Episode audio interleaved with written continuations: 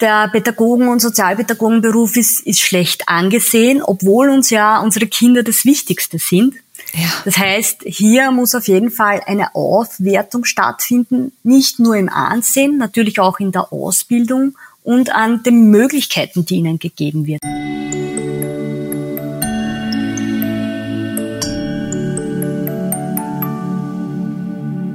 Hallo, herzlich willkommen. Es ist wieder Montag, ein neuer Podcast How to Baby. Ich, euer Host Petra Russo, darf heute zum Thema Kindergarten, Kinderhort etc. sprechen. Und mit mir im Gespräch ist wieder die durchaus erfahrene, was dieses Thema anlangt, Magistra Ines Wurps. Sie ist Diplompsychologin und hat immerhin acht Jahre Erfahrungen sammeln können in diversen Kindergärten, Privatkindergärten, öffentlichen Schulen etc., um zu sehen, was die Kleinsten von uns in der unter Anführungszeichen Betreuung durch Außenstehende, also nicht ihre Familie, brauchen, wie sie sich vermitteln.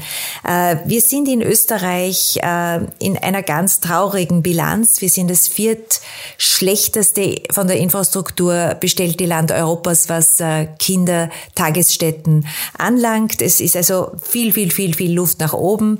Ich sag Danke für unser Gespräch heute, liebe Ines. Danke, dass du wieder für diese wichtige Thematik zur Verfügung stehst. Hallo, danke, dass ich wieder bei euch sein darf. Sehr gut. Ines, ich habe es äh, schon gesagt, du hast viel Erfahrung. Äh, zum einen natürlich Selbsterfahrung, weil deine Kinder sind in der Altersgruppe, wo sie genau in diese Strukturen mit fünf und drei mhm. Jahren müssen. Äh, da hast du also deine Wünsche als Mama, natürlich auch versehen mit den Erfahrungen, weil du weißt, worauf man ganz besonders achten muss. Äh, was kannst du sagen, ab wann sind denn die die Probleme, die entstehen könnten, weil die Kinder sich noch nicht auszudrücken vermögen, wenn sie ein, zwei Jahre alt sind und da in die Betreuung müssen, wann sind die auffällig? Wie können Eltern rechtzeitig erkennen, okay, abgesehen davon, dass die Kinder schreien und weinen, aber mhm. was kann an stillen Zeichen gesendet werden? Naja, äh es ist häufig, dass sich vor allem die Kleinen, die noch nicht so gut sprechen können, einfach mit Verhalten ausdrücken. Sie können ja nicht anders. Und da gibt's jetzt zwei Gruppen, welche die ganz still und leise und zurückgezogen sind, sich hier nicht integrieren natürlich noch in die Gruppe, die sich eher zurückziehen in eine Ecke und ähm, die dann eher panisch reagieren, wenn andere Kinder hinzukommen auch weil sie diese Nähe noch nicht gewohnt sind von großen Gruppen. Oder halt die anderen Kinder, die dann durchaus eine Art aggressives Verhalten zeigen, die mal zwicken oder beißen. Das ist natürlich alles ein, ein Ausdruck davon, dass es ihnen nicht gut geht, dass etwas zu viel ist und dass sie nur nicht wissen, was sie dagegen tun sollen und es natürlich einfach nicht sagen können. Mhm. Es ist in Österreich die äh, Diskussion rund um die Kinderbetreuung sehr divergent. Es mhm. gibt wenig Infrastruktur, wie ich es gesagt habe, also sprich wenig Kindergartenplätze. Die Kommunen und äh, Länder sind mehr als gefordert, um hier aufzustocken. Ähm, es ist natürlich so, wir haben ein feudalistisches System. In jedem Bundesland ist es anders. Ja. Äh, es ist auch ein Einkommensthema. Wie viel können die Eltern leisten, um in einen privaten, äh, in eine private Kindertagesstätte etc. zu gehen? Äh, welche Qualitätskriterien sind hier nötig? Aber worum es mir geht, ist, wir wissen schon, äh, weil es ist ganz wichtig, jetzt auch in diesem Podcast heute sagen zu dürfen, auch mit dir ein bisschen zu philosophieren, äh, dass diese frühe Kindertagesstätte nicht unbedingt schlecht sein muss. Im Gegenteil, sie fördert ja sehr vieles, Soziales etc. Äh, was hast du denn so beobachtet, wenn die ganz Kleinen, und du hast mir gesagt, Einjährige sind ja auch schon da, mhm. in die Kindertagesstätten kommen? Welche Bilanz kannst du ziehen? Was ist positiv? Positiv, was ist eher negativ so aus deiner Erfahrung? Naja, das Positive ist, äh, sie haben meistens, vor allem bei den ganz Kleinen, einen sanften Einstieg. Das heißt, die Betreuungspersonen werden einfach zu Bezugspersonen für die Kinder. Das ist von meinen Beobachten Gott sei Dank bei den ganz Kleinen meistens der Fall, weil es eher kleinere Gruppengrößen sind. Mhm. Dadurch können die Kinder auch sehr früh an dieses Gruppenzusammenleben gewöhnt werden und die sozialen Kompetenzen sozusagen. Also wie gehe ich mit anderen um? Was geht? Auch das an Regeln halten, Regel befolgen und ich will jetzt noch nicht sagen, die eigenen Bedürfnisse unterdrücken, weil das ist dann noch ein bisschen früh, aber natürlich auch einmal dieses bisschen warten und nicht gleich immer der Erste sein. Das lernen diese Kinder schon sehr früh und das ist nicht unbedingt ein Nachteil, sondern durchaus ein Vorteil, der sich dann auch weiter in Kindergarten und Volksschule immer wieder zeigt und die Kinder hier dann auf einen sehr hohen Niveau einsteigen lässt in die anderen Gruppen. Mhm. Das heißt also, was du jetzt sagst, ist die soziale Entwicklung, äh, die ist sicherlich äh, positiv beeinflusst. Wie sieht's aus mit der sprachlichen Entwicklung? Kannst du da was sagen? Weil es sind ja oft heutzutage verschiedenste Kulturkreise und Sprachkreise im Kindergarten. Hast du da, äh, ich stelle es ja, mir auf jeden Fall äh, positiv vor. Genau, es ist auch positiv. Also die, es gibt Studien. Die größte Studie ist von, von den USA, von Gesundheits Ministerium sozusagen. Und dort zeigen sich durchaus auch im sprachlichen Bereich natürlich ein sehr positiver Einfluss. Das ist jetzt natürlich eine USA-Studie, aber das, es zeigt sich auch in kleineren Studien in Europa, dass hier auch, wenn es irgendwie ein multikulturelles Setting ist, es keinen negativen Einfluss auf die Sprache gibt, sondern durch diese Gruppe, durch dieses auch selbstständige Agieren in Gruppen, wird die sprachliche Entwicklung durchaus gut gefördert und die Kinder haben hier auf keinen Fall irgendeinen Nachteil. Mhm. Ja, weil es ist ja gerade in Österreich oftmals das Thema, diese Deutschsprachigkeit im Kindergarten.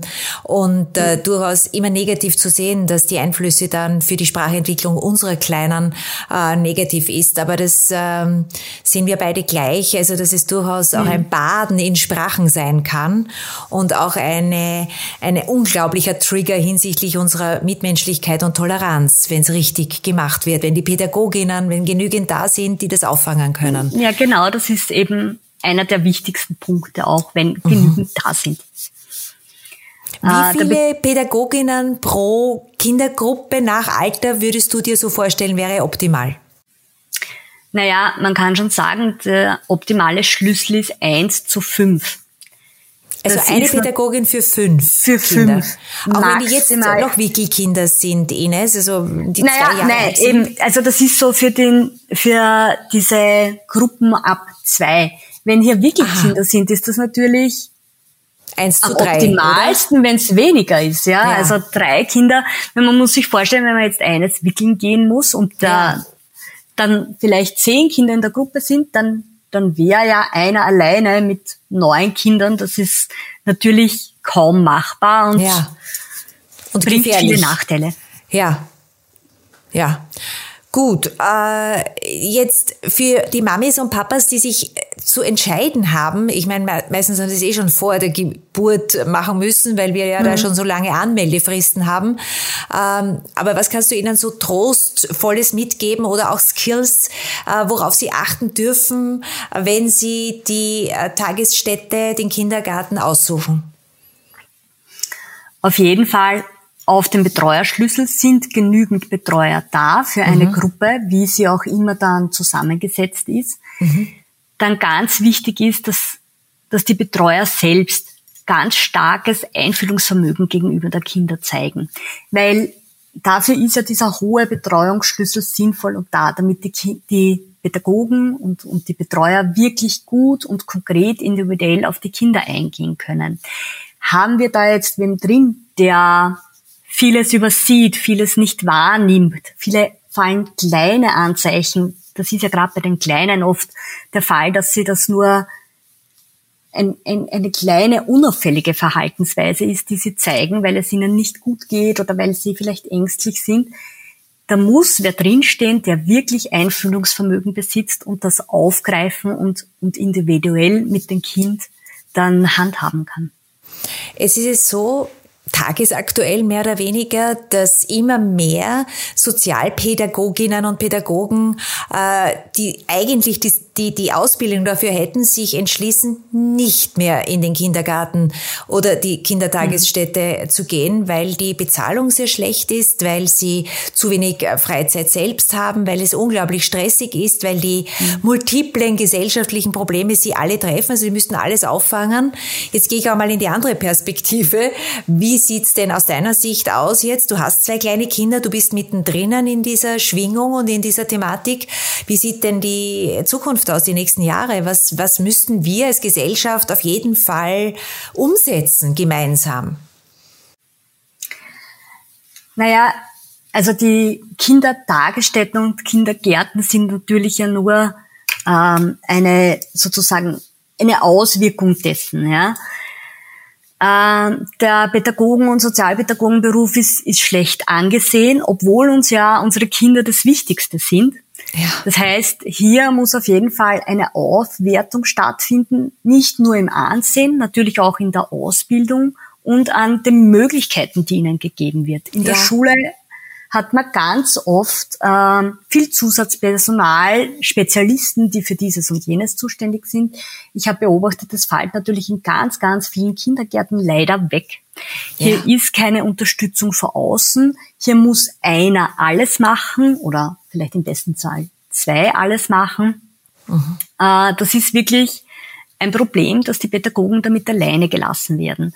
Und gerade wir Eltern sind da auch wahrscheinlich gefragt, da immer nachzufragen, nachzuforschen, damit auch diese, diese Dringlichkeit sichtbar wird, dass hier nicht alles nur an den Pädagogen und Betreuern hängen bleibt, sondern dass auch, auch wenn wir zu Hause natürlich viel mit unseren Kindern machen und schauen, dass es ihnen gut geht, aber dass es auch in den Betreuungseinrichtungen so funktioniert, dass hier durchaus Experten geholt werden oder dass es sie einfach gibt, die dann die Pädagogen unterstützen.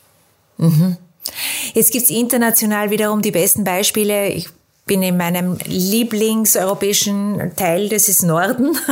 Die sind hm. immer am innovativsten, die sind sehr viel draußen, da wird, werden keine Mühen gescheut, mit den Kindern Eislaufen zu gehen, auch mit den ganz Kleinen oder eben hm. auch äh, diese Natur. Bei uns ist, wird es alles immer mehr und mehr zurückgedrängt aufgrund der Verantwortung, die man übernehmen muss und wie du, wie du hm. sagst, weil zu wenig Pädagoginnen und Pädagogen da sind, um diese Strukturen äh, halten zu können.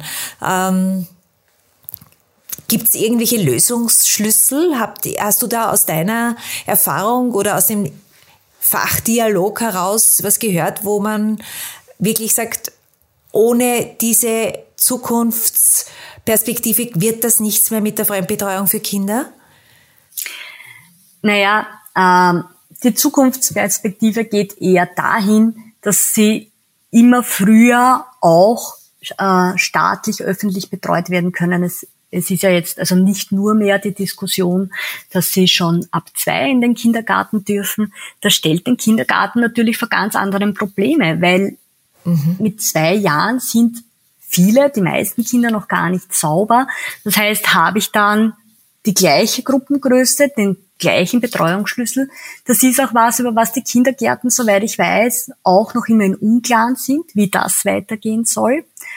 Und ich persönlich finde auch eine sehr gute Initiative, dass sich Eltern oder andere Verwandte, Großeltern, Tanten einbringen können und hier den Kindergarten unterstützen. Eben gerade wenn wir in die Natur gehen, wir setzen das selbst in den Kindergarten, wo meine Kinder sind, so um.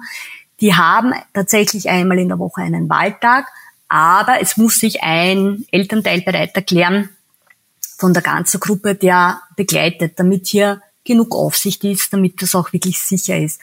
Natürlich, äh, wir geben gerne unsere Kinder ab oder nicht nur ab, natürlich in, in ja. die Kindergärten, weil sie ja. ja da auch was lernen. Aber das heißt nicht, dass ich mich ganz aus der Pflicht rausnehmen kann. Natürlich ist es nicht immer möglich. Ich weiß, viele Eltern müssen beide 40 Stunden arbeiten, aber es gibt vielleicht Tanten, Großeltern, oder eben auch Mütter und Väter, denen es durchaus möglich ist, mal unter der Woche einen Vormittag mitzugehen und hier einfach den Kindergarten zu unterstützen, aber natürlich auch besonders schöne Erlebnisse mit den Kindern zu haben. Das ist ja auch mhm. für die Kinder was ganz Besonderes, mhm. wenn dann mhm. Mama, Papa oder Oma mal mit in der Kindergartengruppe sind. Das sind schon alte, alte äh, Modelle, Ines, weil mhm. da kann selbst ich äh, mitsprechen, wie wohl meine Kinder, das ist schon sehr lange her, im Kindergarten waren.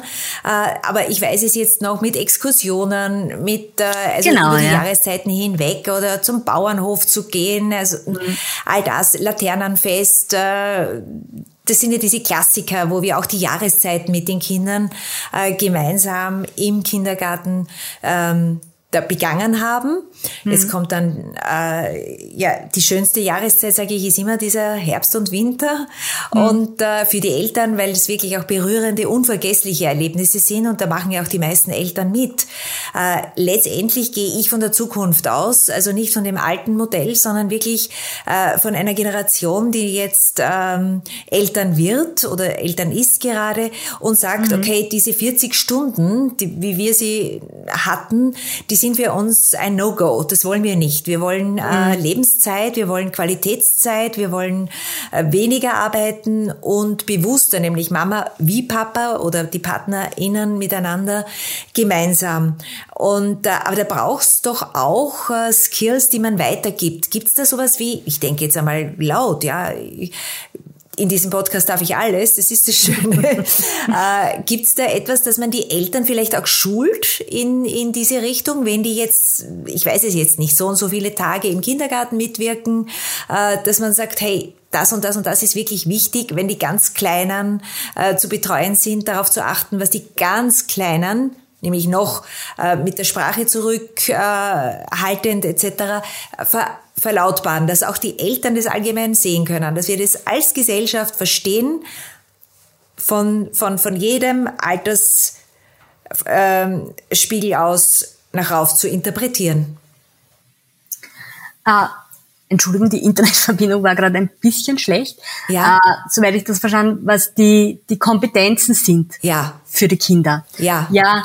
Ähm, natürlich gilt Selbstständigkeit als großes Plus. Die Kinder tun sich leichter, wenn sie selbstständig sind. Mhm. Sie können mehr selber, sie sind dann nicht so auf Hilfe angewiesen, aber es gibt ihnen auch viel Selbstvertrauen. Wenn Kinder was selber schaffen und können, dann werden sie ja meistens und hoffentlich von uns oder auch von den Betreuern gelobt. Das stärkt die Bindung einerseits, die Beziehung, aber es macht auch was mit unseren Kindern. Sie sind stolz auf sich, sie wissen, dass sie selber was können und sind dann nicht immer auf Hilfe angewiesen. Weil natürlich ein, ein Betreuungsalltag ist auch stressig und dann kommt das schon vor, das ist ganz normal. Und natürlich, dass da nicht immer Zeit dafür ist, jetzt sofort den Kindern zu helfen.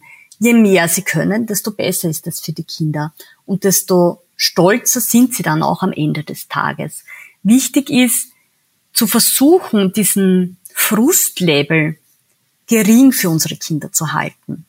Denn je mehr Misserfolg sie haben, desto mieser ist natürlich der Tag für sie, weil die Frustrationstoleranz, also das Aushalten von Frust, das baut sich in dieser Zeit erst auf beginnt so um die zwei Jahre und geht ungefähr bis sechs Jahre. Das heißt, davor gibt es das eigentlich überhaupt noch nicht. Mhm. Aber auch danach ist es nicht sofort da, sondern bedarf viel Übung. Und wenn jetzt unsere Kinder immer wieder die Erfahrung machen, ähm, das hat nicht funktioniert und das will ich unbedingt oder irgendjemand war gemein und das baut sich dann so auf und natürlich ist dann der Stress für sie sehr hoch. Viele Leute glauben, Kinder gehen in den Kindergarten und spielen, aber es ist natürlich wie Arbeit für unsere Kinder anzusehen. Es ist anstrengend, sie müssen was leisten, sie lernen viel. Und darum ist alles, was das den Kindern erleichtert, wie die Selbstständigkeit, aber auch Autonomie und Freiheiten in ihren Können, also in dem Bereich, was wir ihnen zutrauen, enorm wichtig und steigert dadurch das Wohlbefinden im Kindergarten und auch das Zurechtfinden. Ja, du sagst es völlig richtig. Dieses Bild, die Kinder gehen in den Kindergarten und spielen, vor allem wenn sie klein sind, das ist ja auch ein verzerrtes, weil wenn mhm. sie jetzt ein Jahr alt sind, dann sind sie in der motorischen Entwicklung. Das heißt, im Kindergarten, in den mhm. sozialen Einrichtungen ist es ganz wesentlich, hier ein multidisziplinäres Netzwerk für Kinder zu spannen. Dort möchte ich eigentlich hin. Mhm die schöne Kinderbetreuungsstätte der Zukunft mit dir jetzt entwickeln und aufzeichnen. Also äh, abzudecken, dass das Kind sich motorisch entwickelt, äh, gesundheitlich, nämlich gesundes Essen, gesunde Jause, ähm, auch sozial, mhm. kognitiv, sprachlich, spielerisch, musikalisch. Äh, das ist, das wissen wir. Ja, das wäre mhm. sozusagen der Dream. Garden. Mhm. Aber wie kommen wir dorthin? Weil wir wollen ja als Gesellschaft äh, sicherstellen, dass Frauen und Männer, auch wenn sie Eltern werden und Familie werden, gute, sichere Bindungsstrukturen vorfinden wie Kindergarten, dass wir du sagst es gemeinsam mit den Pädagoginnen mhm. und Pädagogen äh, hier unsere Kinder weiterentwickeln und auch sicher sind. Aber was braucht es da alles, um all diese Faktoren wirklich in Zukunft abarbeiten zu können? Es braucht einfach Leute und dementsprechende Ausbildung. Es wird nicht gehen, dass wir und auch die, die betreuenden Einrichtungen unseren Kindern alles lernen können. Ja. Und es bedarf einer sehr guten und engen Zusammenarbeit. Es ist wichtig, dass sich hier Eltern und Pädagogen immer wieder abgleichen, austauschen, mhm. weil das Wesentliche für unsere Kinder und das, was wirklich auch ähm, das, das ausmacht, dass es ihnen gut geht, ist natürlich die Eltern-Kind-Interaktion. Ja. Wenn wir mit unseren Kindern sensibel, einfühlsam und passend umgehen, dann ist das natürlich ein großes Plus und dann ist es ein bisschen egal, wie die Kinderbetreuungen sind. Natürlich ist es nicht komplett egal. Es ist sehr wichtig, dass diese gut sind. Aber wir können zu Hause viel ausgleichen. Und wenn wir äh, hier eng zusammenarbeiten mit den Kindergärtnerinnen, mit den, den Betreuerinnen, dann haben wir hier auch eine, ein großes Potenzial zur Entwicklung. Wir können uns weiterentwickeln, wir können äh, auch die Wahrnehmung für unsere Kinder in dieser Tagesstätte natürlich weiterentwickeln, weil die haben ja auch objektive Ansichten, ganz andere Ansichten und Ansätze. Und wenn wir hier sich austauschen und respektvoll miteinander umgehen. Das ist leider ganz oft ein Problem natürlich, dass hier manchmal auch der Respekt fehlt auf beiden Seiten. Dann, dann ist, hätte das natürlich eine negative Auswirkung auf die Kinder. Aber wenn wir hier dahinter sind, auch mal vielleicht das annehmen, was wir nicht so gerne hören, weil das kritisiert werden ist natürlich nicht so schön. Aber wenn wir hoffentlich gute Betreuer oder Pädagogen haben, die hier drin geschult sind, wie gehe ich mit den Eltern um, wie vermittle ich das richtig, wie schaffe ich hier eine gute Zusammenarbeit mit der Familie, dann können unsere Kinder nur davon profitieren eigentlich. Mhm.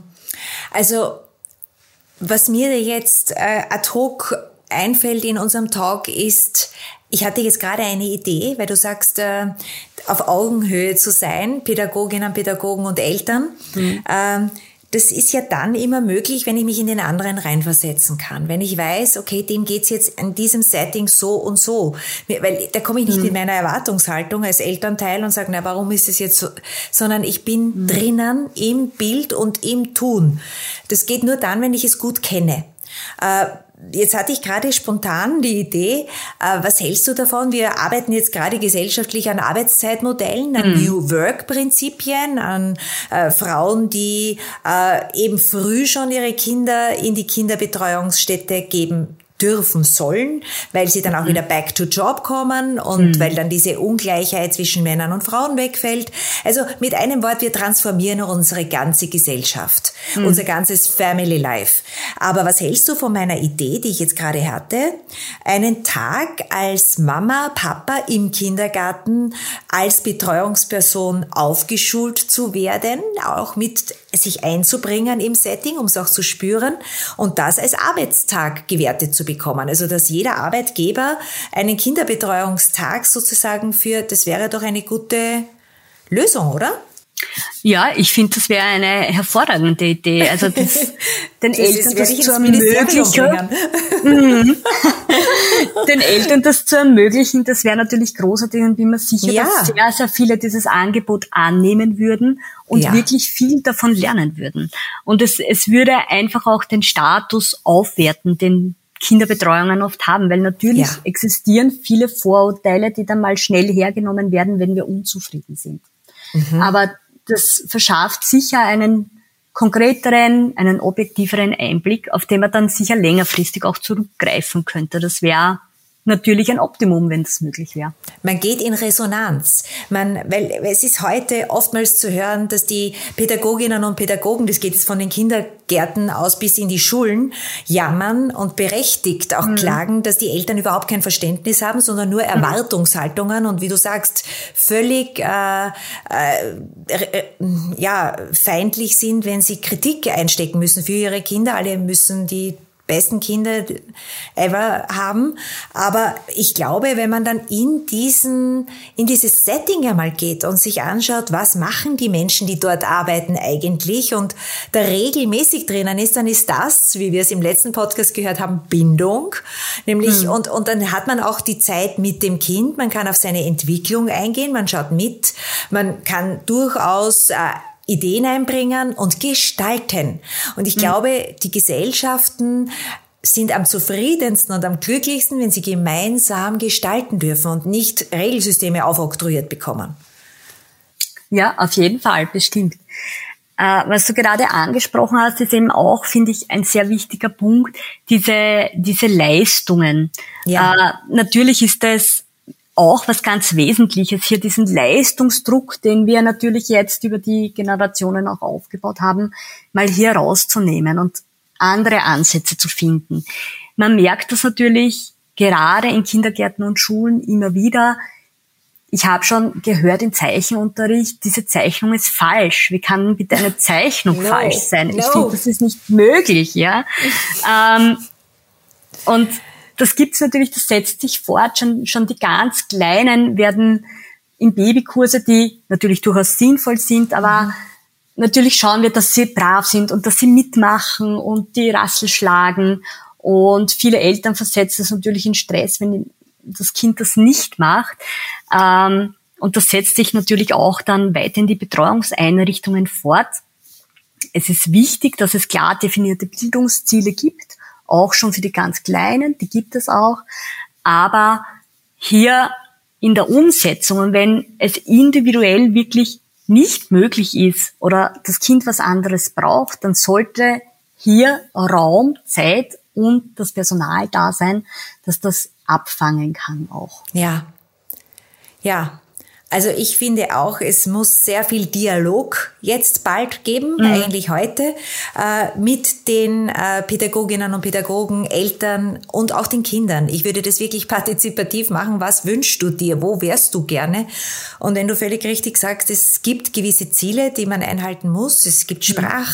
Spracherlernungsprinzipien, es gibt äh, gesundheitsfördernde Maßnahmen genug, aber es ist überall, jeder macht so einen kleinen Teil Teil und es kommt nicht zum großen Ganzen. Und das mhm. würde ich initiieren, äh, weil du sagst Kinderzeichnung und falsch, völlig grotesk. Mhm. Äh, jede Kinderzeichnung alles drückt etwas aus und äh, bringt mich dann auf einen neuen Podcast. Liebe Ines, ich möchte gerne mit einer Kollegin, einem Kollegen einmal Kinderzeichnungen interpretieren, damit die Eltern mhm. auch da eine Anregung bekommen. Und ja, wir haben genügend Ideen und Wünsche jetzt in diesem Podcast äh, geäußert. Es geht darum, wie wir die Zukunft gestalten als Eltern, als betreuendes Personal und äh, mhm. wie wir uns die Gesellschaft wünschen was wir uns auch wirklich äh, selbst gegönnt hätten als Kinder. Und äh, ich erinnere mich zurück, für mich war es immer die Natur. Das war mein größtes äh, Paradies. Wir sollen ihnen das nicht vorenthalten und sei es jetzt auch in den Städten, wenn wir naturähnliche äh, Systeme schaffen. Äh, Gärtnern fällt mir ein, das immer wichtiger wird, Autarkie übend etc. Das kann man nicht früh genug beginnen, wenn die Kinder in kleinen Wohneinheiten sind, dass sie dann halt gerade in der Kindertagesstätte ganz viel haben. Mhm, genau, Wünsche, ja. Ideen, Kreativität haben wir genügend, äh, Ines. Danke vielmals für deine äh, Bereitschaft, heute wieder in diesem Podcast mitzuwirken. Freue mich auf das nächste Mal und äh, ja, sage dir alles, alles Liebe auch für deine Kinder, für deinen drei- und fünfjährigen und eine schöne Zeit. Und euch, meine lieben Zuhörerinnen und Zuhörer, sage ich, äh, bringt eure Ideen ein. Schreibt euch auf, was ihr euch wünschen würdet, wie ihr euch äh, eine Kindertagesstätte von, ja, von ganz früh bis zum Schuleintritt echt wünschen würdet. Es kann nicht genügend Dialog zwischen Eltern, betreuenden Personen und Institutionen geben, damit wir eine neue Welt bauen können, gemeinsam. Viel Spaß dabei, viel gutes Gefühl bei euren Entscheidungen und danke fürs Zuhören. Freue mich, in den Shownotes seht ihr dann alles zur Magistra Ines Wurps und äh, freue mich auf eure Anregungen zu diesem Thema, wenn die Kleinsten ja schon einmal in andere Betreuungseinrichtungen als zu Hause gehen und äh, freue mich auf ein Wiederhören nächste Woche, wenn es wieder heißt How to Baby. Bis dahin ganz viel schöne, wertvolle Zeit. Baba, ciao. Eure Petra.